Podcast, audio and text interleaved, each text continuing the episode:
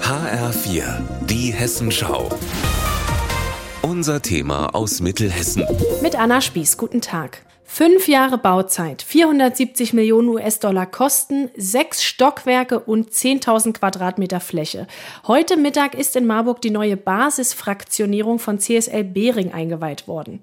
Hier wird Blutplasma für lebenswichtige Medikamente in einzelne sogenannte Fraktionen aufgeteilt.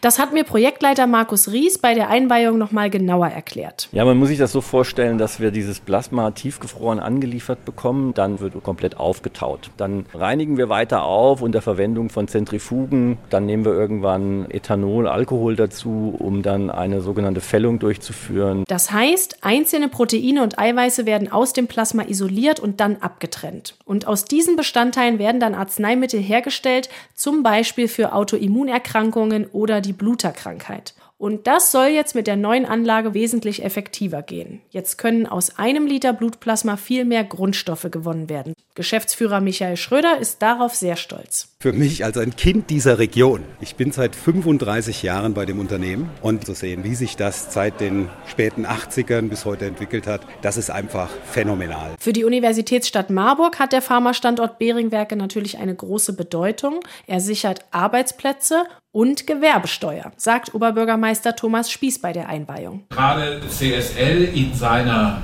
Größe, in seiner dauerhaften Kontinuität des Ausbaus ist ein ganz zentraler Faktor wirtschaftlicher Stabilität für die ganze Region ich will nicht verhehlen, Gewerbesteuer machen Oberbürgermeistern auch das Leben leichter. In Zukunft kann hier die vierfache Menge produziert werden. Und das ist auch wichtig, sagt mir nochmal Projektleiter Markus Ries. Tatsächlich ist es so, dass die bestehende Basisfraktionierung an der 100%-Grenze läuft. Wir haben weitere Indikationen erschlossen. Das soll heißen, wir sehen weitere Anwendungsgebiete und Bedürfnisse seitens der Patienten mit unseren Produkten. Und entgegen aller Erwartungen, wie man vielleicht vor 10, 15 Jahren mal hatte, dass man gesagt hat, das wird alles über Gentechnologie ersetzt werden, sehen wir weiterhin den Bedarf wachsen.